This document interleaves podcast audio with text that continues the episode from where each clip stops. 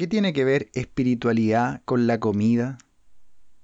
¿Lo que como influye en si consigo o no consigo mis proyectos de vida? Acompáñame.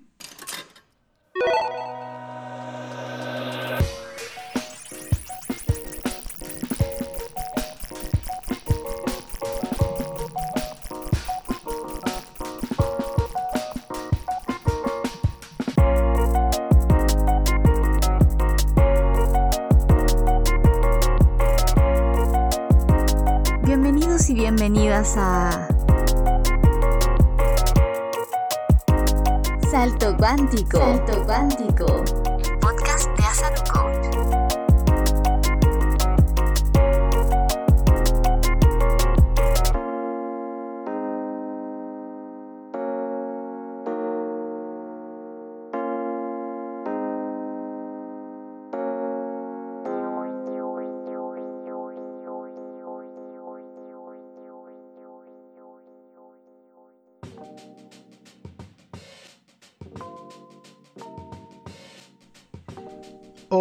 Hola, ¿cómo estás? Bienvenido, bienvenida a este nuevo episodio de Salto Cuántico. Feliz de tenerte nuevamente por acá. Espero que estés muy bien, que esté resultando todo en tu vida a la perfección. Hoy quiero llevarte por un tema que a veces no se une directamente con lo que yo te quiero plantear hoy. Y si es que se une, a veces se une por otro lado. Y es que me gustaría plantear esta conexión entre espiritualidad y la comida que tú comes en tu día. ¿Qué tiene que ver? ¿Cómo se unen? Lo primero que me gustaría de alguna manera sentar es ¿Qué entendemos por espiritualidad? Todos tenemos distintas concepciones de lo que es espiritualidad, seguramente. Muchos cuando escuchan esta palabra pueden pensar en religión, otros pueden pensar en las energías, en la conexión con alguna realidad suprema, con otros espacios, otras dimensiones pero probablemente todos coincidamos en algo. El concepto de espiritualidad conlleva, engloba dentro suyo la idea de que hay algún sentido detrás de todo esto que estamos viviendo. La vida en sí tiene algún sentido. Cuando tú piensas en espiritualidad, subyacente a eso ¿Hay alguna razón de por qué estamos en este planeta?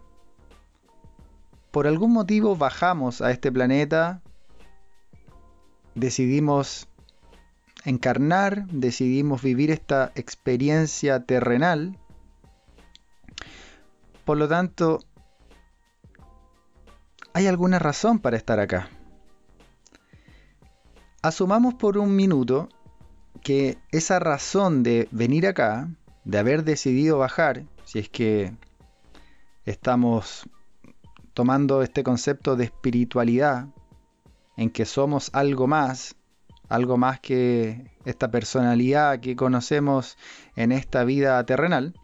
Bueno, este, este algo más, este ente espiritual, este ente energético, como tú lo quieras entender, pensemos por un minuto que tiene una misión esta razón de por qué bajó y por qué está acá, imaginemos que es por una misión, una tarea, un trabajo, como lo quieras ver.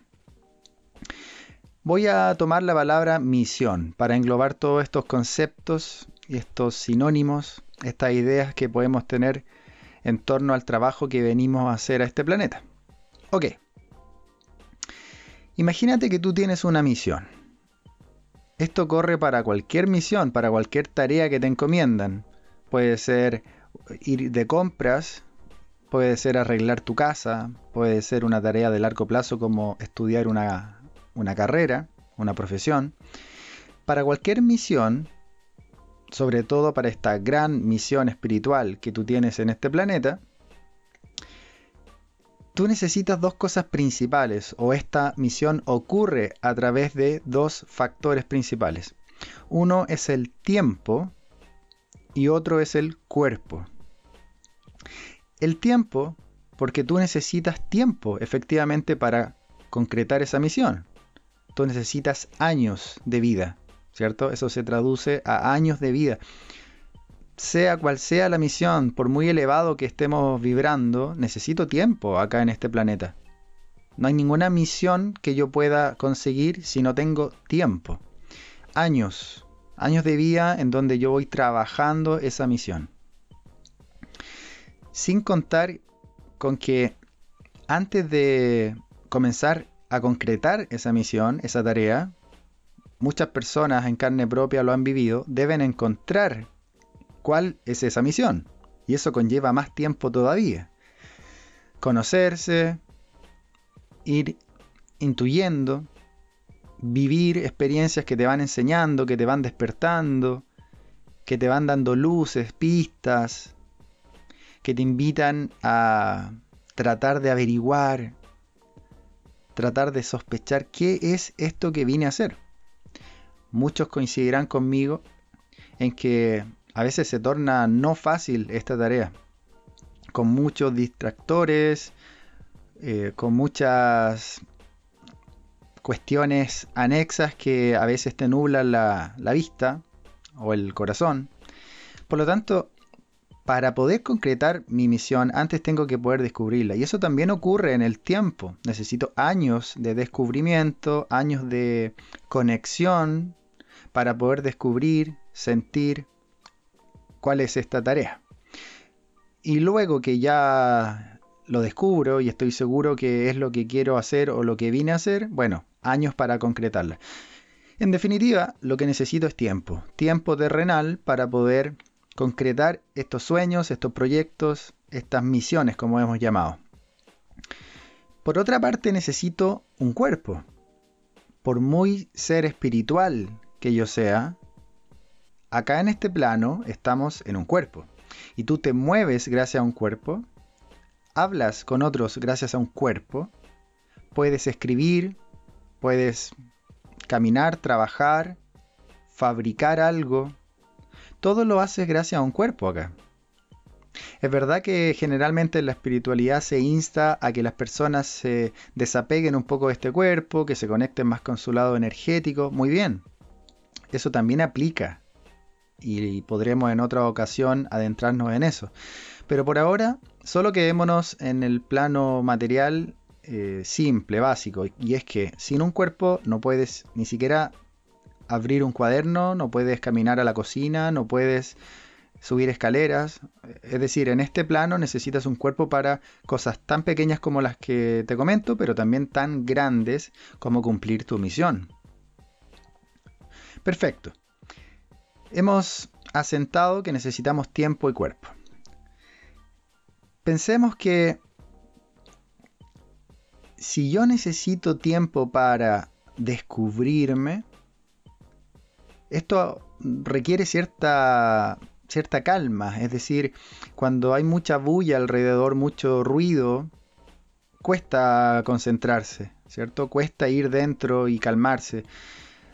Llevemos esto a, la vida, a, los tiempos de décadas eh, o una vida completa. Tú necesitas descubrirte y para eso es mejor tener más tiempo si yo te dijera que vas a tener que cumplir tu misión de vida en 10 minutos, probablemente sea muy complicado, eh, te presiones, te pongas nervioso, no se te viene nada a la mente, no, puedes encontrar un foco y, en 10 minutos se te pasaría la vida y no harías nada. Pero si yo ya te doy un año, dos, dos años, 10 años, 40 años, uno empieza a pensar, ya, ahora sí, si me das 10, 20, 30, 40 años, con eso algo puedo hacer. Por lo tanto, este camino requiere tiempo y, mientras más tiempo mejor. ¿Sí? Porque todos sabemos que los procesos de vías a veces son largos, aprendizajes, temores que se resuelven, sabiduría que se va acumulando. Por lo tanto, mientras más tiempo me des, mejor. trabajo con más calma, aprendo más, me sano más y mejor. De esta manera, vamos a fijar esta idea, este concepto. Mientras más tiempo me des, probablemente lo haga mejor, con menos presión, con más calma, llegue a tener más sabiduría, más acumulación de, experiencias. Ok. Por otra parte, mientras tenga un mejor cuerpo, aún mejor, ¿no? Si tengo un cerebro lúcido, que piensa claro, estable, con una emocionalidad equilibrada, si rindo bien cognitivamente, si manejo conceptos abstractos, es decir, si funciono como una máquina ultra eficiente, este cuerpo me va a llevar más lejos, me va a llevar a conseguir más objetivos, se me van a ocurrir mejores cosas, voy a tomar mejores decisiones, no me va a ganar la ansiedad. Y por otro lado, más allá del cerebro, si me puedo mover mejor, si puedo caminar, subir escaleras, si puedo correr, si mi cuerpo no me presenta dolores, enfermedades, complicaciones, entonces probablemente esté en mejores condiciones para cumplir mi misión, ¿no? Un ejemplo fácil, si mi misión es cruzar una montaña, necesito un cuerpo fuerte, ágil, resistente, lúcido para tomar decisiones, para escoger caminos, para protegerse. Y por otro lado necesito un tiempo. Si me das 10 minutos probablemente no cruce la montaña, pero si me das un día tal vez alcance. Y si me das una semana, mejor todavía.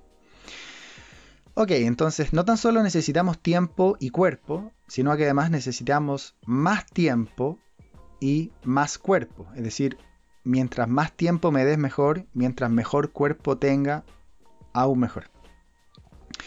Fíjate que se han realizado montones de estudios a lo largo de las décadas mostrando cómo el cerebro es tremendamente influido por lo que comes. El cerebro está lleno de neuronas que se pasan conexiones, señales eléctricas que deben viajar de una neurona a otra. Está plagado de evidencia de que si a ti te faltan ciertos minerales, te faltan ciertas vitaminas, te faltan ciertas grasas, no vas a poder funcionar bien a nivel cognitivo y a nivel emocional. Si las neuronas no pueden comunicarse bien entre ellas porque le falta algún mineral, porque le falta omega 3, porque le falta vitamina B6 o lo que sea, solo los doy como ejemplo, son muchas más las cosas que necesitas para funcionar bien, por supuesto, entonces esa señal, esa comunicación no se produce tan eficiente, ni tan rápida, ni tan completa, se va perdiendo la señal en el camino, por lo tanto eso en qué se traduce en tu vida. Eres menos astuto, menos rápido, tienes peor memoria, tienes peor quizás eh, rendimiento laboral, rendimiento personal, si es que echaste a andar una empresa, no tienes la capacidad para sacarla adelante, eh, no tienes una estabilidad emocional que te permita funcionar, eh, puedes tener depresiones recurrentes, ansiedades, niveles de estrés que no puedes manejar, duermes mal. Estarás de acuerdo que todo esto que te digo no te va a favorecer al momento de concretar tu misión, ¿no? Ahora a nivel de cuerpo, si, si al cuerpo le faltan nutrientes, no va a funcionar bien tu riñón, tu corazón, vas a tener más grasa de la necesaria. No estamos solo hablando para ser un atleta, piensa que todas estas cosas a nivel metabólico generan disrupciones hormonales, neuronales, aunque tu misión no sea correr la maratón. Juntar grasa en tu cuerpo influye en la capacidad de tu cerebro, en la capacidad de tu corazón para bombear sangre y oxígeno, y sin oxígeno tu cerebro no funciona bien. Bueno, ya creo que me vas entendiendo la idea. Entonces, lo que tú comes influye en el rendimiento de tu maquinaria corporal, pero además cabe la casualidad de que el que dicta el game over, el momento en que se termina este juego, es el cuerpo. Si tú vienes tratando muy mal a tu cuerpo, si tu alimentación está generando taponeo de arterias, inflamación cerebral, eh, problemas hepáticos, suma y sigue, entonces lo que ya empieza a aparecer es una enfermedad y lo que termina ocurriendo es la muerte. Por lo tanto, estamos diciendo, lo que tú comes influye en tu cuerpo y tu cuerpo influye en el tiempo que tienes en este planeta. Fíjate que las cifras indican que a nivel planetario estamos viviendo aproximadamente 72 años como esperanza de vida. Y de esos 72 años vivimos 63 años sanos o relativamente sanos, funcionales al menos, y los últimos 10 años prácticamente los vivimos enfermos. Date cuenta de este, este estatus. 60 años prácticamente podemos funcionar, 10 años enfermos, postrados o con recurrentes problemas corporales, visitas a los doctores, operaciones, en que ya no puedes funcionar y luego llega la muerte y se acaba el juego. 60 años para poder cumplir tu misión de vida no será muy poco. No será muy poco. Piensa que la ciencia indica que podemos vivir 120 años en perfectas condiciones, llegando a esa edad lúcidos, estables, autovalentes. De hecho, empíricamente eso se ha comprobado, hay personas que lo han hecho. Entonces, si tenemos 120 años para cumplir nuestra misión de vida y lo estamos acortando a la mitad, a 60, ¿será que nos estamos jugando un flaco favor? Piensa tú, yo no tengo el dato, pero juguemos entre los dos. ¿Cuál es el porcentaje de personas que al morir cumplieron su misión de vida? Piensa en un porcentaje. Sea cual sea ese porcentaje, ambos estaremos de acuerdo en que puede ser mejor, en que puede ser más alto. Y es que cumplir tu misión de vida no necesariamente es tener un trabajo, no necesariamente es tener una casa, no necesariamente es tener hijos. A veces el alma viene a hacer otras cosas que no pudo llevar a cabo. Si te doy 60 años, piensa tú que a los 20 años muchas veces no tenemos idea o mucha idea de hacia dónde ir y qué hacer, de qué se trata esto. A los 30 años estamos un poco más maduros, algunos empiezan a tener hijos, no tienen mucho tiempo para dedicarse a sus misiones. A los 40 a lo mejor ya estamos eh, con las ideas mucho más claras, hemos aprendido, no hemos caído. Muchos están criando hijos aún. A los 50 todos dicen, no, ahora sí, ahora puedo hacer lo que quiero. A los 50 ya comienzo conmigo con mi vida, con lo que yo quisiera hacer y que siempre quise hacer. Incluso muchos piensan al jubilarse, a los 60, a los 65 voy a comenzar, pero si a los 60 se te está acabando la vida.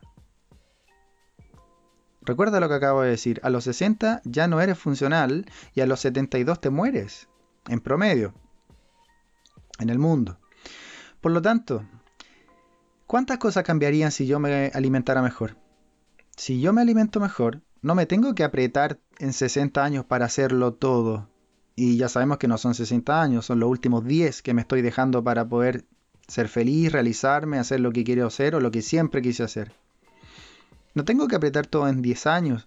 Si me doy 100, ¿qué pasa si quiero vivir bien hasta los 100? A los 50 años tú tendrías otros 50 por delante pleno. Pleno, lúcido, potente, ¿Y cuál es el tema? 10 años es muy poco, pero 50 años es bastante.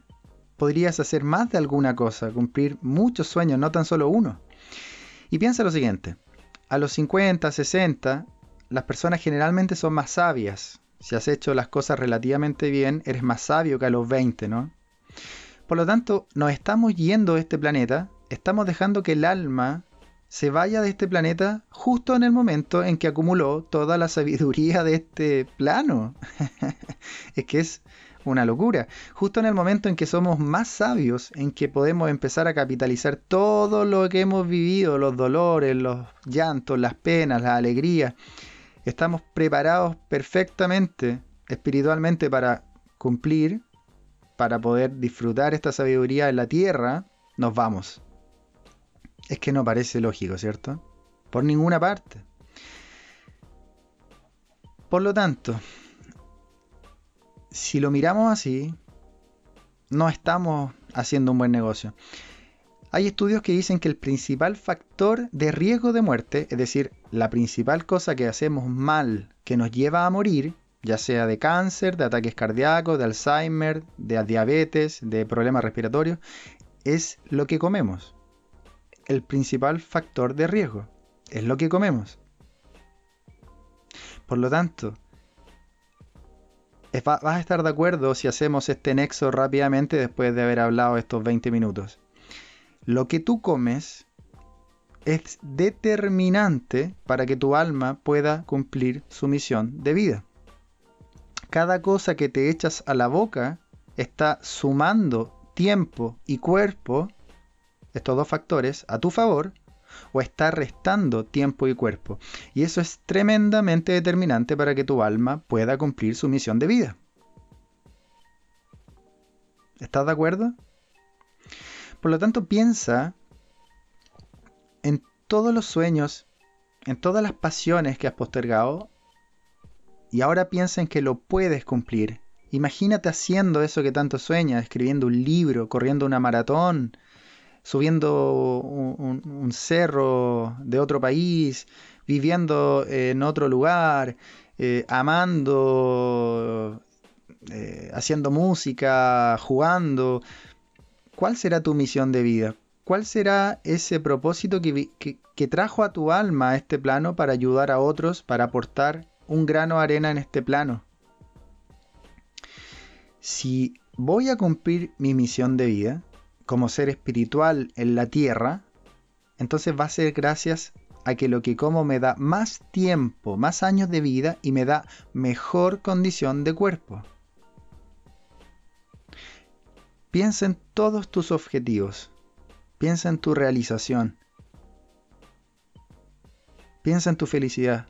Todo eso depende de lo que estás comiendo ahora. Bueno, espero que te lleves estas ideas, que las mastiques a propósito, nunca mejor dicho, y le des una vuelta a estos conceptos. Te quiero dejar invitado o invitada a que visites mi Instagram, Asanu Coach, en donde podrás encontrar mucha información nutricional, de hábitos de vida, para que apliques rápidamente cosas fáciles al alcance de la mano. También podrás encontrar testimonios de personas que han realizado el coaching conmigo, el coaching que ofrezco de tres meses. Y al mismo tiempo te animo a que puedas compartir estas ideas, que puedas compartir este podcast con tus queridos, con tus amigos, con la gente que lo puede estar necesitando y que un concepto como esto quizás les cambia el día o les cambia algo más que el día.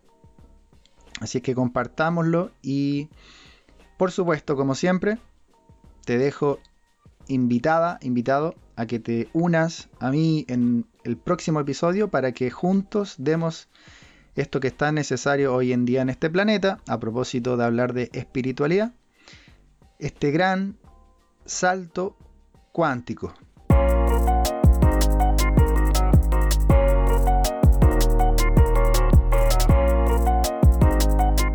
De escuchar Salto Cuántico. Salto Cuántico.